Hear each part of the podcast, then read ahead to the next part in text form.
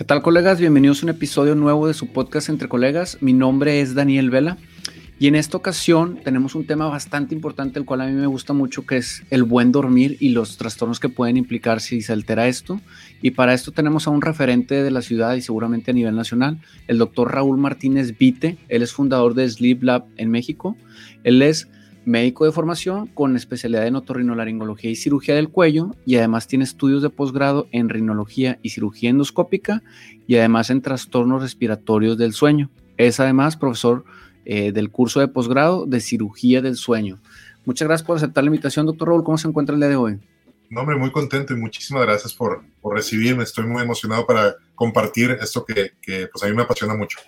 No, pues muchas gracias a usted también por aceptar la invitación y empecemos de lleno con el tema. ¿Qué es el sueño? ¿Por qué es tan importante el sueño? Bueno, así como necesitamos tener la carga en nuestro celular, es bien, bien importante que nosotros tengamos suficiente tiempo para hacer que nuestro cerebro tenga ese reset. Y no nada más nuestro cerebro, nos sorprendería saber que muchos de los sistemas que tenemos en el cuerpo van a necesitar ese reset durante la noche, que tengamos 7, 8 horas para que nos regeneremos. Y eso es sumamente importante para que podamos funcionar durante el día como, como necesitamos y estar al más altísimo nivel. Dice 7, 8 horas, yo estoy muy casado con ese tema, con 8 horas, pero ¿por qué algunas personas, qué tan cierto es que dicen, no, yo duermo 4 o 6 horas y ando al puro centavo? No dudo que existan muy pocas personas en el mundo que, que funcione, pero el deber ser y la fisiología marca al menos 7 horas es lo recomendable, ininterrumpidas o se pueden 4 y 3. No, lo ideal es que sean interrumpidas y si se está interrumpiendo hay que buscar por qué. Muchos pueden jactarse que están durmiendo 3, 4, 5 horas y que funcionan perfectamente, pero es lo mismo que yo, que, yo les podría explicar que dijeran, oye, pues yo como McDonald's, eh, desayuno, comida y cena y me siento súper bien. O sea, eso no existe, eso no pasa. O sea, puedes mantenerte una temporada eh, teniendo así como comida chatarra, sueño chatarra. Sin embargo, va a cobrar factura. Y eso, pues no es bueno. Ok, perfecto. También la hora es importante. Hay, una imagen que, recalca mucho el tema de para, para tener un buen dormir hay que empezar a ser constante en el hora de despertar, porque creo que hay un, algún vicio en, cierta población que de lunes a viernes sí se levanta a las 6, 7 de la mañana, 5 y media, y los fines de semana no, pues agarran hasta las 10, 11 de la mañana, y luego por eso mucha gente odia el lunes. Eh, ¿qué, ¿Qué opinión tienes respecto a qué horas es lo ideal despertarse en un rango? Fíjate que eh, esto llama mucho a la evolución que tenemos. O sea, antes de tener eh, luz artificial, estábamos acostumbrados simplemente a despertarnos cuando había luz afuera. Y seguimos todavía calibrados de esa manera. Nos ayuda mucho cuando nos despertamos a estar expuestos a la luz.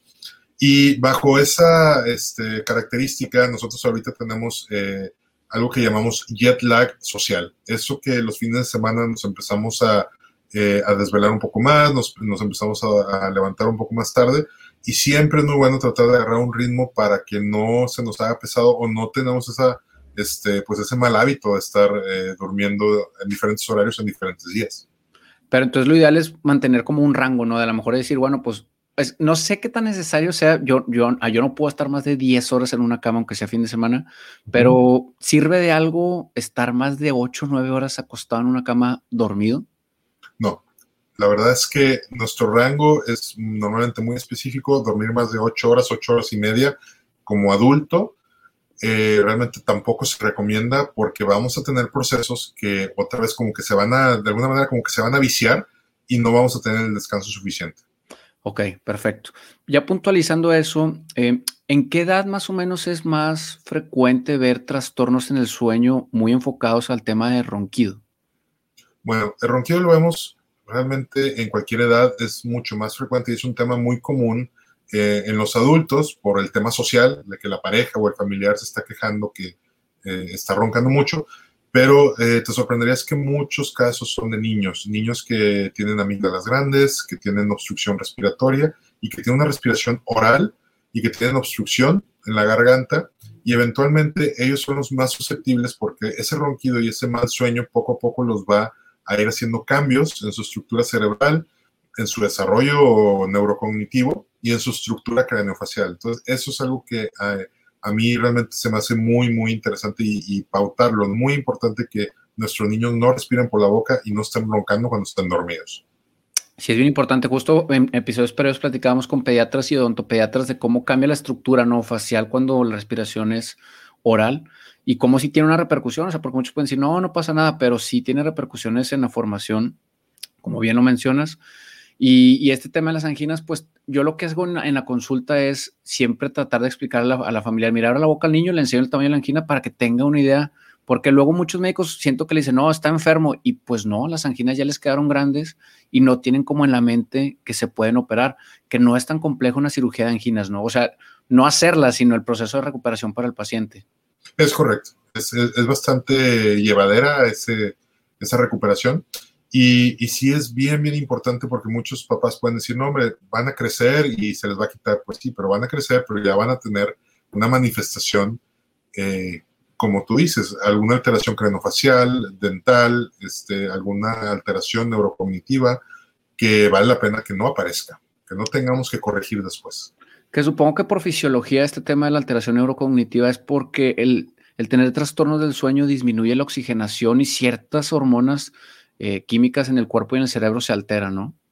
Sí, definitivamente. Por ejemplo, la hormona de crecimiento eh, normalmente se secreta entre 12 de la noche y 3 de la mañana y eso es fundamental para el crecimiento pues, de todas las personas, incluso los adultos lo estamos secretando a estas horas, pero los niños es sumamente, son sumamente vulnerables. Si no tienen esa secreción adecuada, pues entonces también podemos ver algunos pacientes que pueden tener talla baja por tener un trastorno respiratorio del sueño, por estar roncando o estar teniendo apneas. Ok, y entonces por eso tampoco es bueno irse después a la cama de las 12, a las 12 hay que estar dormido. Sí, bueno, eh, yo trato de mandar el mensaje a mis pacientes de primero enfocarse o concentrarse a la hora de despertarse. Es decir, hoy vamos a empezar a dormir bien, eh, pues sí tiene mucho que ver a la hora que nos empezamos a dormir, pero para empezar un buen hábito, yo les insisto siempre, siempre, siempre despertarse a la misma hora, o sea, a las seis y media, siete de la mañana es muy buena hora, y lo van a ver, que poco a poco el horario de, se, va a ir recorriendo y van a empezarse a dormir a las 10, 11 de la noche, cosa que a lo mejor tenían décadas de no dormirse a esas horas. Claro, y que supongo que a la par también tiene que eh, ver el tema alimenticio, ¿no? Porque también si, si cenas a las 11, pues va a ser bien difícil acostarse o va a tener otras repercusiones el irse a la cama eh, con el estómago lleno. Entonces también eso se va regulando, ¿no? De comer más temprano, dormirse un poquito más temprano y por ende levantarse más temprano hacia las actividades. Sí, claro. El ejemplo más común que uso es decir, oye, a ver, no comes y luego te vas al gimnasio, ¿no? No comes y luego te vas a correr. O sea, ¿con qué vas a estar todo lleno con la digestión y vas a estar haciendo otra actividad que te va a desconcentrar o que no te va a permitir hacerlo? Es lo mismo en el sueño, ¿verdad? por dormir, este... O sea, el, fin es de que eh, muy probablemente si comes y luego, luego tienes muy poco tiempo para digestión y te duermes, muy probablemente vas a tener interrupción en tu sueño y vas a tener una mala calidad de sueño esa noche. Sí, sobre todo la calidad. Supongo que si, o sea, si está digiriendo el cuerpo no se puede concentrar en, reparar eh, procesos mentales y fisiológicos. Eh, y pasemos al tema de los microdespertares, porque supongo que es como, como lo más importante en esta patología de la apnea del sueño. ¿Qué son los microdespertares y qué repercusión tienen en un adulto en su vida cotidiana? Muy interesante esa pregunta y, ese concepto de microdespertares es precisamente, yo creo que lo más importante cuando hablamos de un tema respiratorio del sueño, porque no nada más es estar perdiendo oxígeno cuando estamos dormidos, sino que el cerebro estimula o corta su ritmo natural de sueño y esto nos está provocando fractura de sueño. Entonces, aparte que el paciente esté perdiendo oxígeno, la estimulación de cuando siente que se cierra la garganta y manda una señal, una pequeña dosis de adrenalina para que podamos tener eh, esa apertura de la respiración, esto nos va a causar como lo, lo, mismo que fuera una alarma, ¿no? Esa alarma que a lo mejor estamos acostumbrados de poner en snooze cada nueve minutos y que la estamos apague y apague y apague y apague y que a veces ni nos damos cuenta que la estuvimos apagando. Y eso es normalmente lo que está pasando durante la noche. Qué bueno que toca ese tema. ¿Qué tan trastornante es para el cerebro engañarse con hacer eso? O sea, ¿cuántas veces es válido hacerlo o ni siquiera debería de existir esa opción? No debería existir esa opción. Este, creo que la alarma debe ser una sola. Nos debemos de apoyar con eso. Ahorita hay, alarmas de luz que me encantan, les ayudan mucho a los pacientes. ¿Con los eh, focos inteligentes o qué? No, no, no. Eh, haz de cuenta que son como un disco que viene eh, con la típica, este, con la típica lectura de, de los números así rojos de tipo LED, pero cuando ya es hora de despertarte, aparte de hacer un ruido, puedes programar un ruido o solamente luz, pero empieza una luz que empieza tenue y que poco a poco va iluminando el cuarto. Y si estás en, una, en un cuarto muy, muy oscuro, entonces esta luz de repente va a ir estimulando, tú con los ojos cerrados, a que ya es de día y te va a hacer un despertar un poquito más armonioso. Es muy, muy buena opción para los pacientes que usan muchos NUS. Sí, a mí me trastorna mucho. Carmen de repente lo usa, no sé, a las 6.20 y en realidad se va a levantar a las 6.50, pero yo soy de los que ponen el celular lejos para cuando suene una musiquita, pues, ay, me levanto y voy y la apago. Pero cuando es este reiterado snooze, si te levantas hasta, en mi opinión, te levantas de mal humor cuando haces mucho eso. Creo que es más fácil con una, pues ya te levantas, es tu ritual mañanero y listo. Y la otra duda sería, este tema de los cuartos oscuros, ¿qué tan importante es el lugar donde duermes? Yo soy un poco obsesivo en eso en cuanto a, pues apago todo lo que sea eléctricamente con LED, tengo doble cortina blackout, pongo una cosa para que las pegue, para que ni siquiera la rendijen, arriba le puse como un cartón de huevo para que ni por arriba salga luz. Sí me gusta mucho la oscuridad a la hora de dormir, pero ¿qué tan importante es ese tema del entorno en el sueño? Muy, muy importante, sobre todo si duermes mal hay pacientes y hay personas que pueden tener un poquito de luz, que no necesitan el blackout y que duermen súper bien. Pero si quieres, así como tú dices, estoy obsesionado por cómo dormir, lo mejor es tener oscuridad total, oscuridad y silencio total. Fuera de electrónicos, está comprobado que la radiación electromagnética de nuestros celulares, de la televisión y otros aparatos van a estimular y nos van a estar también eh, rompiendo o, o haciéndonos que tengamos una mala calidad de sueño. Entonces, entre más quitemos, entre más eh, eh, más oscura, más fresca la recámara, que tengamos eh, una muy buena temperatura, nos va a hacer dormir mucho mejor. Perfecto, muy bien. Las repercusiones de los microdespertares, a mí la que más se me viene a la mente es los accidentes automovilísticos y las peleas al volante de las personas que se levantan de mal humor porque pues no descansaron, no propiamente porque estén amargados. ¿Qué tanto se relaciona con esto que te comento, el mal dormir? Fíjate que muchísimo. yo tengo trato de hacer el ejemplo que dormir es lo que nos hace más humanos. Como más humanos nos hace más creativos, nos hace más inteligentes, nos hace mejor eh, solucionador de problemas, nos hace tener eh, e, e, ese desarrollo de, uso de herramientas para poder eh, alcanzar objetivos y pues no, necesariamente ser físicos o, o emocionales, ¿no? Al momento que no dormimos bien, desactivamos esa parte del cerebro que se regenera y que nos permite eh, llegar a ese nivel cognitivo que nos hace seres humanos. Entonces nos baja un poco y nos hace un poco más, eh, pues, animales, nos hace un poquito más eh, impulsivos, tenemos la emoción a, flor de piel, somos más intensos porque estamos de cierta manera como en un modo de defensa. Dormir mal simplemente nos hace, oye, sabes que ahorita no puedo pensar bien. Ahorita estoy en modo de defensa y trato de protegerme de la mejor manera que yo pueda, que muchas veces es con agresión o, o con alguna otra emoción que pueda generar ansiedad y demás, ¿no? Y eso sí es muy, muy valioso cuando el paciente eh, duerme mal, poderlo identificar, ¿verdad? Hoy que me dicen hoy sí, sí me estoy sintiendo que estoy eh, mucho más ansioso, que tengo, eh, que ya no tolero el estrés como antes y, y, pues definitivamente eso se puede mejorar bastante cuando empiezan a dormir bien. Yo los menciono como modo neandertal porque literal, pues en esas épocas, pues vivían en una cueva muy alertas, este, de cualquier cosa y pues te levantas así, como dices tú, pues dispuesto a matar. Entonces yo uso más la palabra neandertal.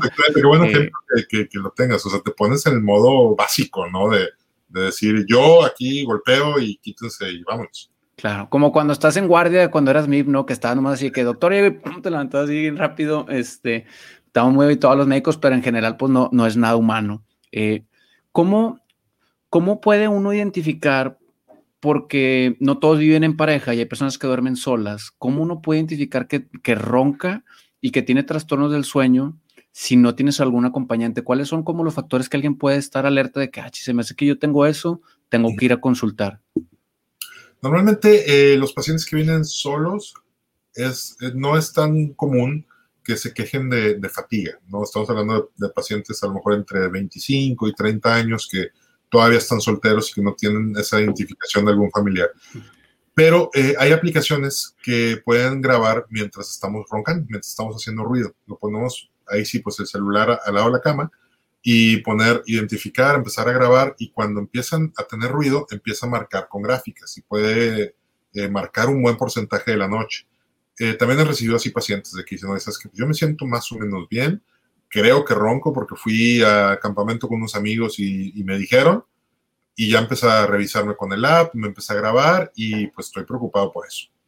¿Pero el motivo más frecuente es la pareja?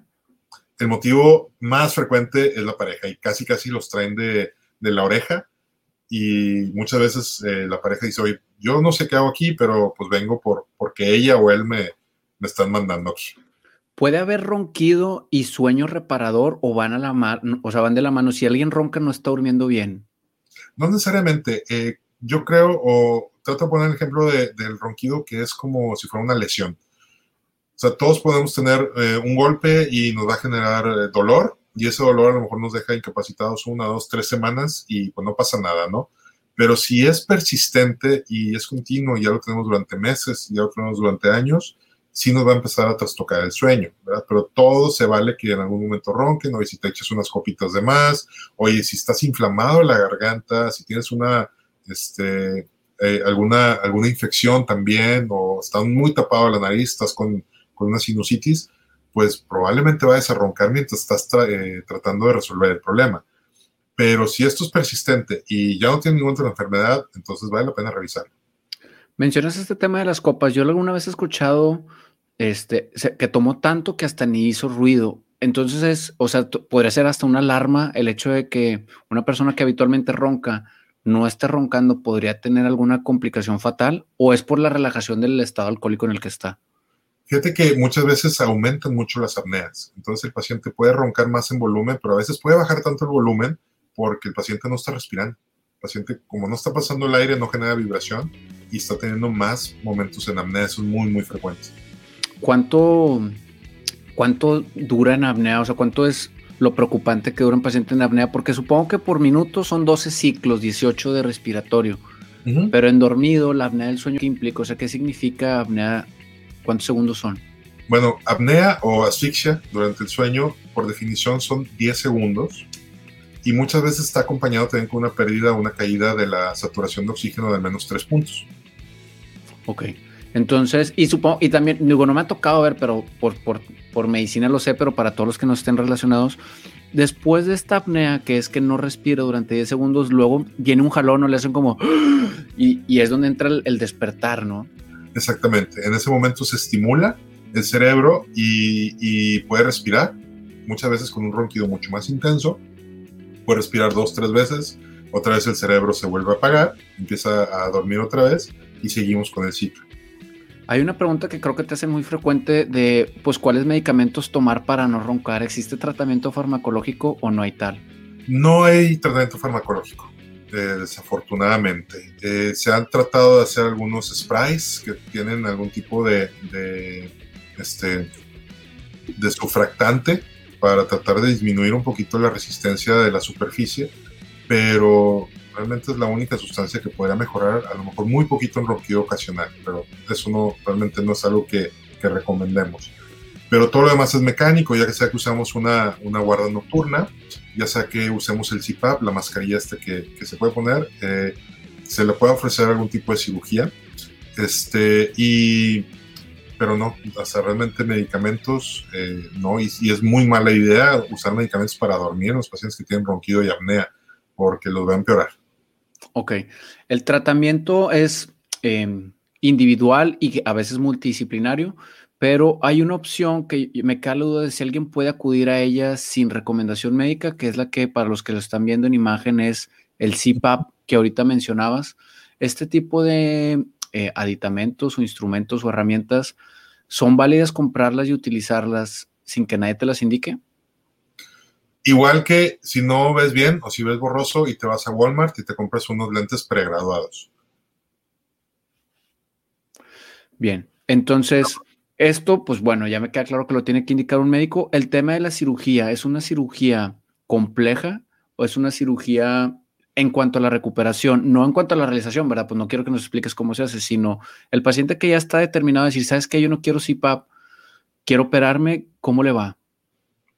Normalmente muy bien, pero es clave poder evaluar muy bien al paciente, poder definir si el paciente va a ser buen candidato o no. Y no todos son buenos candidatos. Okay. Yo, creo que, yo creo que los pacientes que buscan cirugía, que dicen, no, sabes que yo no quiero usar CPAP, eh, no sé, a lo mejor como de dos terceras partes sí pueden ser buenos candidatos y una tercera parte eh, podemos ver que no tiene eh, un buen pronóstico.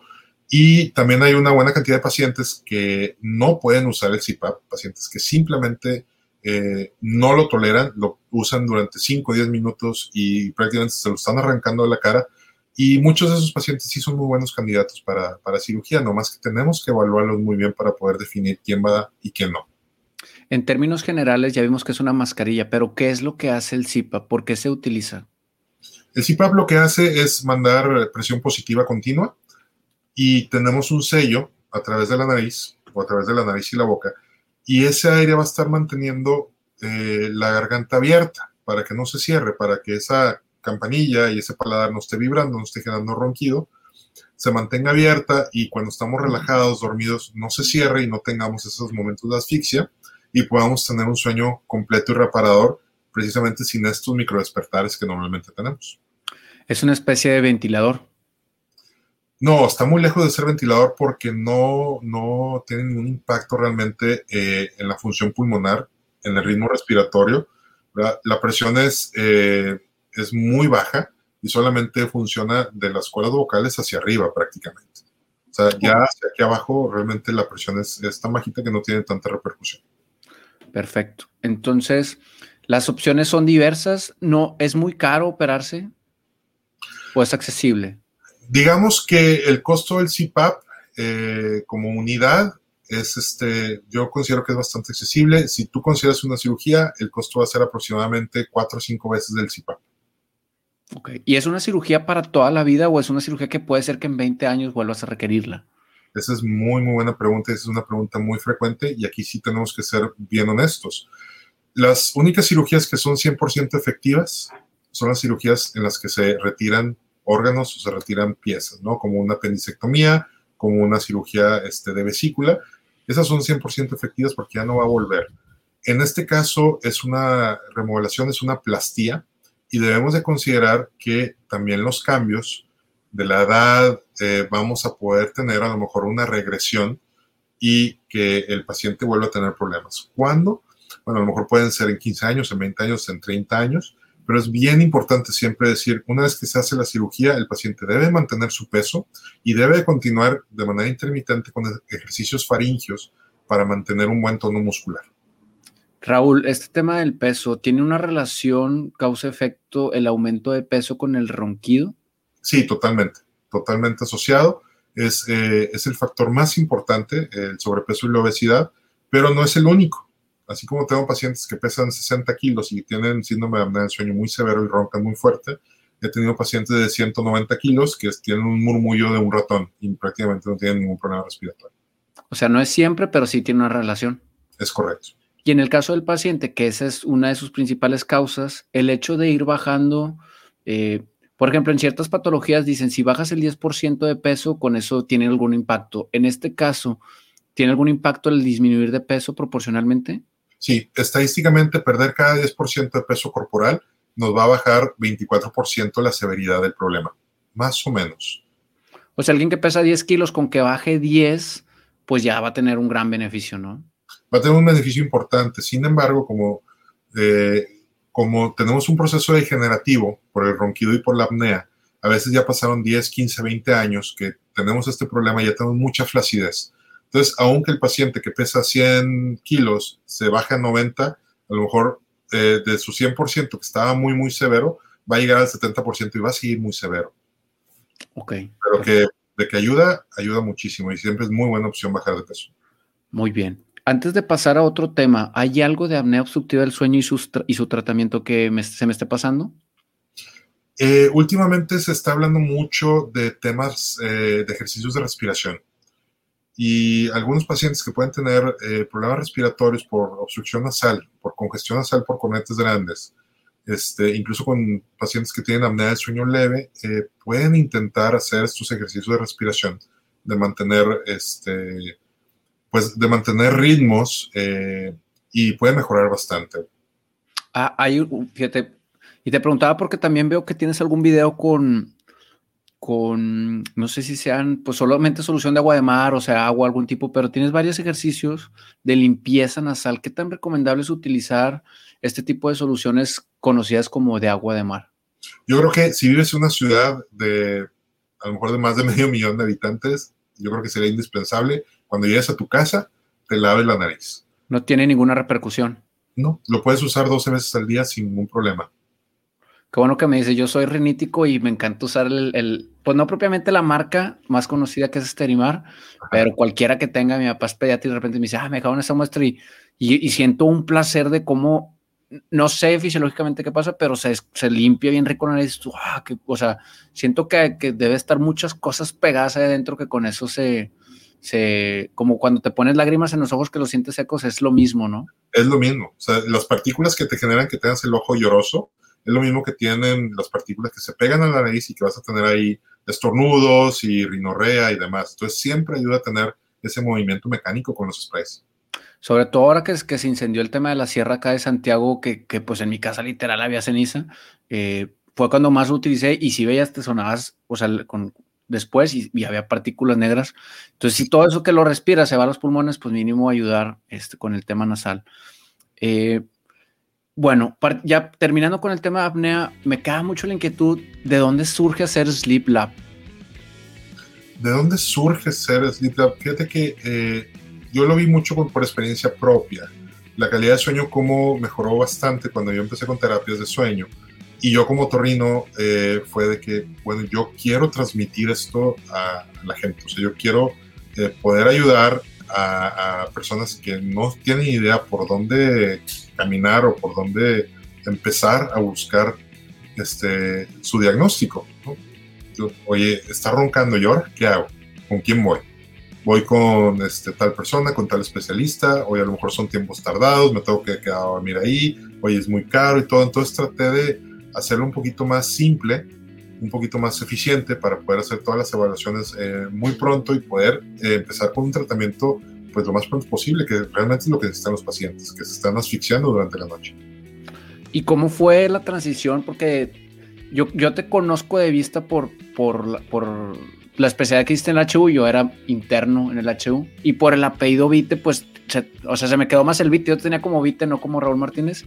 Eh, ¿En qué momento decides, ya después de toda esta preparación, la transición al mundo de las redes sociales? Porque te veo muy activo, hay un video que tienes con un instrumento australiano para, para ejercicios, no en casa. ¿En qué momento decides decir, sabes qué? Como que los médicos no estamos tan familiarizados con hacer este tipo de dinámicas.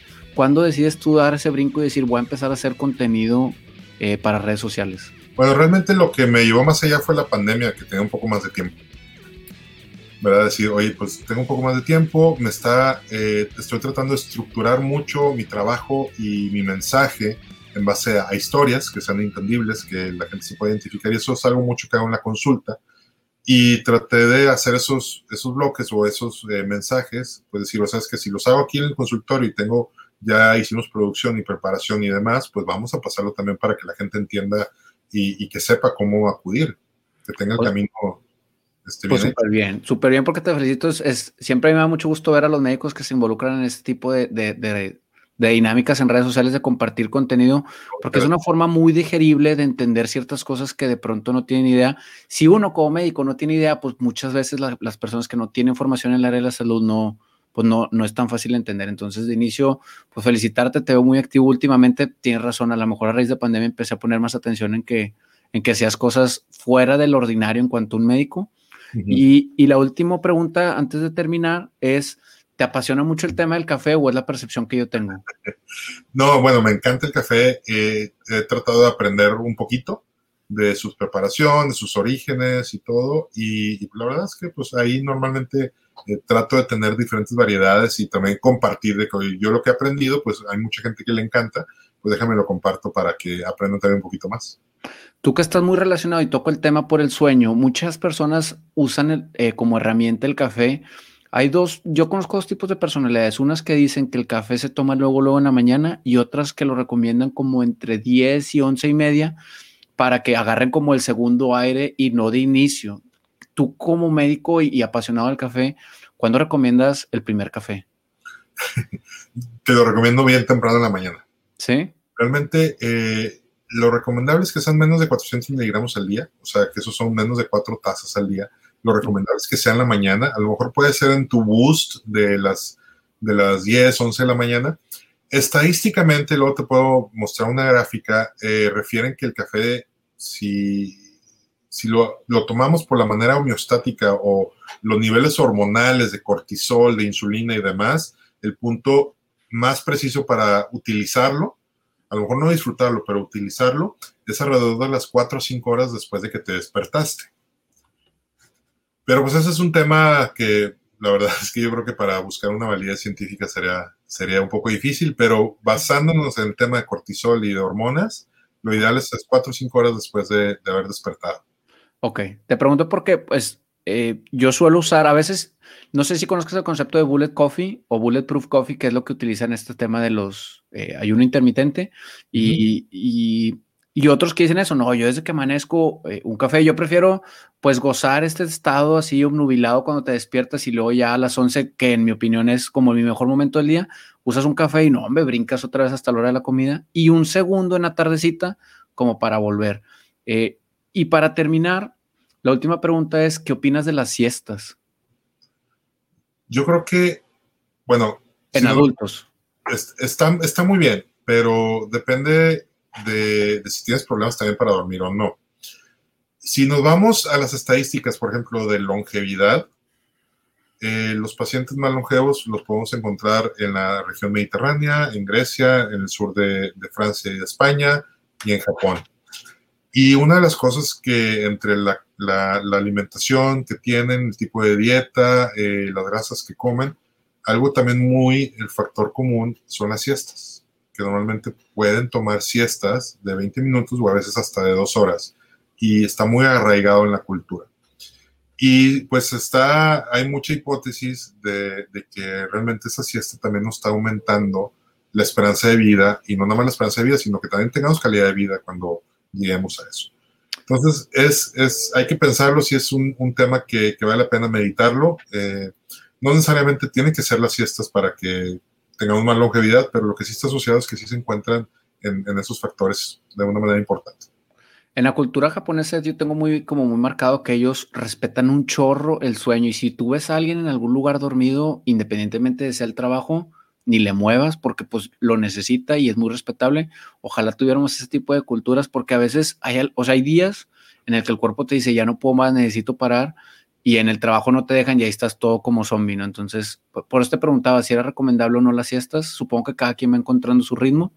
Y hay una frase con la que quisiera terminar antes de que tú nos digas algún mensaje de despedida, y es una que tienes que dice, el éxito de tu día se determina en el momento en el que te cuestas a dormir. ¿De dónde nace eso? Porque, bueno, esto me inspiró en, el libro de Why We Sleep de Matthew Walker, ¿no? Que, trata de girar todo y decir, a ver, tu día eh, va a empezar cuando, cuando te duermes, porque ahí vas a empezar todos los procesos, vas a empezar eh, a regenerarte y todo lo que vas a lograr en el día va a depender de cómo dormiste. Y si tú te pones a pensar, a lo mejor te vas a dar cuenta que sí es cierto. O sea, si yo tengo un día muy atorado, yo tengo que tener eh, buenas negociaciones, tengo que tener soluciones a los problemas, necesito eh, tener una cirugía exitosa, yo necesito estar bien fresco desde anoche. Y si no lo tuve, ese día probablemente se me eche a perder, así como el colega que va a llegar a la junta a decir, es que anoche, anoche no pude dormir, ya tú sabes que esa persona no va a ser funcional y no va a ser productiva ese día. A lo mejor el día de mañana sí, pero desde la noche, desde que tú te preparaste y descansaste bien, tú estás listo para enfrentar el día lo máximo y lo mejor posible. Perfecto, tienes razón. Y algunos hasta tienen rituales este, antes de dormir eh, de cualquier tipo y creo que, es, que son muy válidos tanto tener un ritual para dormir como para amanecer. Eh, Raúl, ¿algo más con lo que quisieras terminar este episodio? Eh, no, pues la verdad es que estoy muy contento por el espacio. Espero que, que ese mensaje pues, le pueda servir a alguien. Este, aquí lo que pudimos haber platicado y la verdad es que este, te agradezco bastante que, que, me hayas invitado a esta charla. Gracias a ti por aceptar la invitación, como te, como te comenté, yo te sigo por, por, vea que Tania, mi cuñada, te etiquetaba en ciertas cosas, este, me dio mucha curiosidad saber que eres Sleep Lab, lo dije, ah, es el doctor Vite, Eh, y pues te felicito porque la manera en la que has compartido últimamente contenido es creo que lo que muchos médicos deberíamos intentar hacer para poder crecer el conocimiento de la medicina a nivel general, porque pues en la medida en que tengamos más conocimiento, pues exigiremos mejorías en el sistema de salud. Entonces, pues muchas gracias de nuevo por aceptar la invitación y gracias a todos los colegas que han llegado hasta este punto del episodio. Les agradezco que compartan este episodio en sus redes sociales para poder hacer más grande el proyecto y llegar a más personas. Nos vemos la siguiente semana. hemos llegado hasta aquí a seguir viviendo nuestra misión.